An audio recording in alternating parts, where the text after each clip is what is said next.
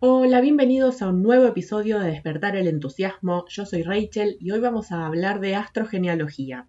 Obviamente, como su nombre indica, es la combinación de astrología y genealogía. Pero antes de ir al grano, te quiero contar cómo fue que yo llegué a esta disciplina. Cuando empecé a estudiar astrología por mi cuenta de manera autodidacta, leyendo libros que bajaba de internet y después siguiendo astrólogos en las redes, sabía de esto de que por ahí, no sé, por ejemplo, donde vos tenés tu signo solar, algún familiar puede tener su luna, su ascendente, como que sol, luna, ascendente se van como mezclando en la familia.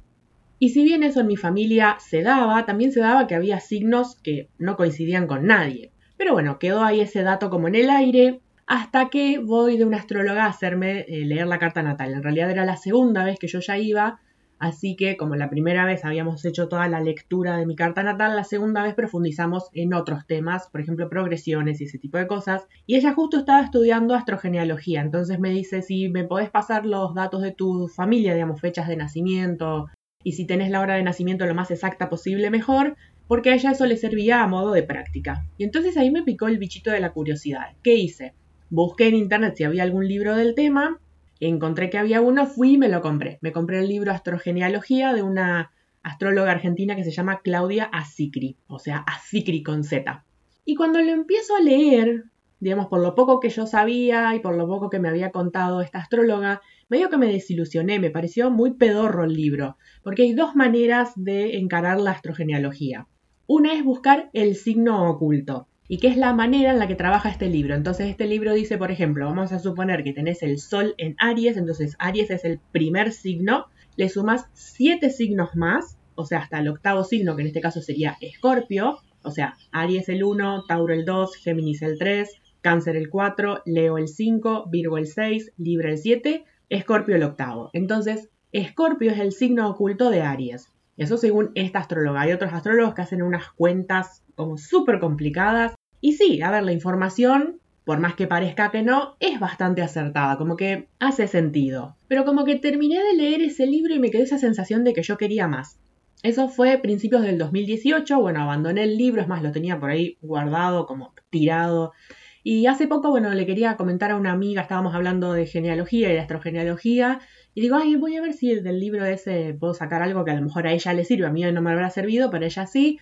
Y mmm, digo, no era tan pedorro el libro, pero bueno, igual a mí me gusta la otra versión de astrogenealogía, que es la combinación de astrología, biodescodificación y constelaciones familiares, en donde lo que vos haces es sacar las cartas natales de todo tu árbol genealógico, de algunos, por ejemplo, no sé, de tus abuelos, de tus bisabuelos, probablemente no tengas la hora de nacimiento exacta, así que lo único que te va a faltar es el ascendente y la luna si está como muy cerca del final o del principio de un signo, para ahí no vas a tener mucha seguridad si, digamos, si ya había cambiado de signo o, por ejemplo, vamos a suponer que alguien tiene, vos así con la fecha de nacimiento en cualquier horario y tiene la luna en Géminis a los 28 grados. Si nació un ratito más tarde ya tenía la luna en cáncer, pero si nació antes tenía la luna en Géminis, entonces vas a tener esa duda de si la luna está muy cerca del límite entre un signo y otro, en qué signo estaba. Pero todo lo demás, el tema de los aspectos que hacen, digamos, esas líneas que ves en el centro de la carta natal, los aspectos que hacen los planetas entre sí,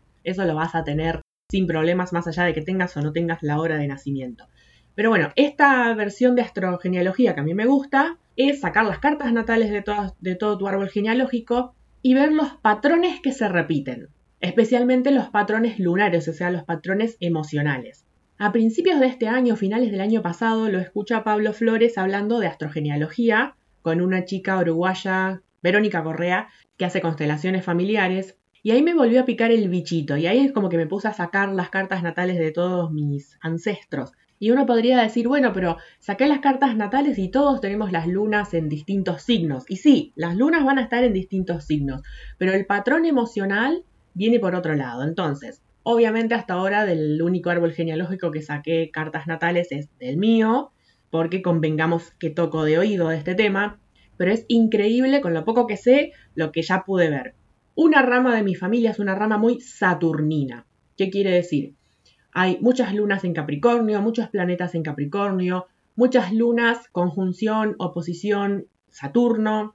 Entonces, en español, ¿qué quiere decir esto?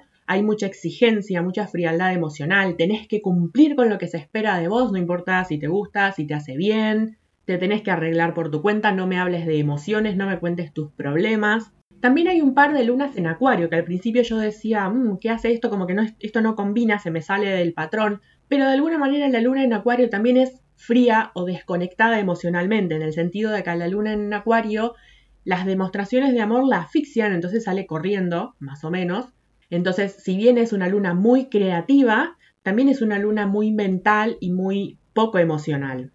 Ahora, a la otra rama de mi árbol genealógico tendría ganas de cambiarle el apellido a los Manipuletti porque es una rama muy plutoniana. Hay cantidades de stelliums en Escorpio, o sea, stellium es un grupo de 3, 4 o más planetas en un signo o una casa.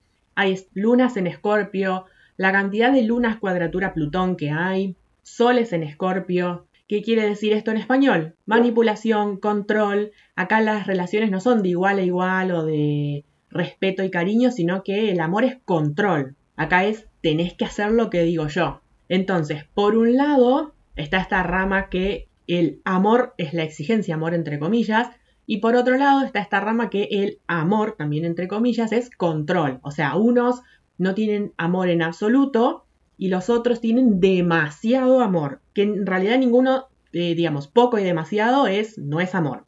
Entre medio y así sueltos hay algunas lunas en Pisces y algunas lunas conjunción Neptuno. Ahora, mucho más profundo no, no sé leer este patrón, digamos, lo sé ver, pero no sé leerlo, pero bueno, ya más o menos con eso que descubrí de ambas ramas es como que ya tengo bastante información como para comprender eh, a mi familia y por qué son como son y de dónde vienen. Y también hay otras cosas que fui notando, por ejemplo, hay cuatro generaciones con Júpiter en Pisces, Júpiter pasa por un mismo signo cada 12 años. O sea, hay que tener mucha puntería para que cada 12 años nazca una persona con Júpiter en Pisces. Después, casi todos los martes, o sea, el planeta Marte, están signos de tierra, salvo dos que lo tienen en agua, que eran las personas más jodidas del clan. Hay muchos uranos en casas angulares, o sea, casa 1, 4, 7 y 10. Hay un par de eh, Neptunos en casa 10. No es casualidad que distintas personas de un mismo clan tengan los planetas en los mismos signos o en las mismas casas. Y tampoco es casualidad que un árbol genealógico se una a otro árbol genealógico. Puede ser que se unan dos árboles genealógicos idénticos, o sea, dos que sean muy parecidos, dos que sean totalmente opuestos, vamos a suponer que no sé, una familia muy estructurada y de golpe alguien se enamora de alguien que se dedica al arte y que es súper creativo, es súper libre, que es todo lo opuesto, porque bueno, el árbol genealógico dice, che, para, necesitamos irnos al extremo opuesto para compensar tanta estructuración, para equilibrar esto. Y para equilibrar se va al polo opuesto. O por ahí, árboles genealógicos que de alguna manera encastran y se complementan. Por ejemplo, de esta rama saturnina hay un par que tienen luna Plutón y luna en Escorpio. Y de la rama plutoniana hay un par que tienen luna en Capricornio. Entonces es como que encastran es como las piezas del rompecabezas, donde una tiene una patita, la otra tiene un agujerito, y donde la otra tiene un agujerito, esta tiene una patita. Entonces se combinan y se complementan. Esto está bueno para comprender, digamos, porque uno por ahí puede decir, ufa, mira los padres que me tocaron, pero a esos padres a su vez les tocaron otros padres y esos otros padres otros padres. Además comprender el tema de las generaciones. No es lo mismo una luna en acuario que haya nacido en los años 30 que una luna en acuario que haya nacido ahora. Entonces, vamos a mencionar rápidamente qué planeta rige a cada signo para que vos así, si por ejemplo, no sé, tenés luna en Aries y decís, bueno, pero mi familia tiene luna en cualquier otro signo, pero a lo mejor tiene luna en cualquier otro signo en conjunción, cuadratura o oposición a Marte. Entonces, vamos a recordar qué planeta rige a cada signo. A Aries lo rige Marte, a Tauro Venus, a Géminis Mercurio, a Cáncer, bueno, la luna, o sea, la luna con la luna no va a estar nunca en conjunción, pero no importa, a Leo el Sol, a Virgo Mercurio, a Libra Venus, a Escorpio Plutón, a Sagitario Júpiter, a Capricornio Saturno, a Acuario Urano y a Pisces Neptuno. Entonces, decir, por ejemplo, luna en Aries y decir luna Marte es como más o menos lo mismo. Decir luna en Escorpio y decir luna Plutón es como más o menos lo mismo. Luna Acuario, luna Urano es más o menos lo mismo. Digamos, es el mismo patrón emocional. Y acá lo que hay que ver en aspectos no es tanto los aspectos que se llaman blandos, o sea, los más suaves, los más fluidos, sino los más duros. Entonces, cuando un planeta está al lado del otro bien pegado, eso se llama conjunción.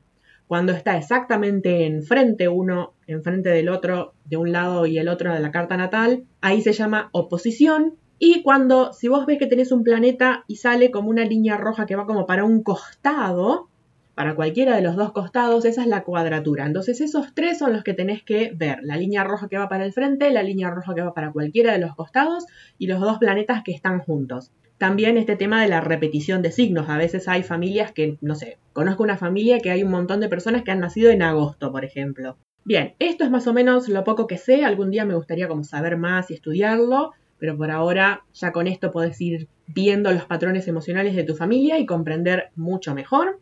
Espero que te haya sido de utilidad. Como siempre, si crees que le puede servir a alguien, recomendalo.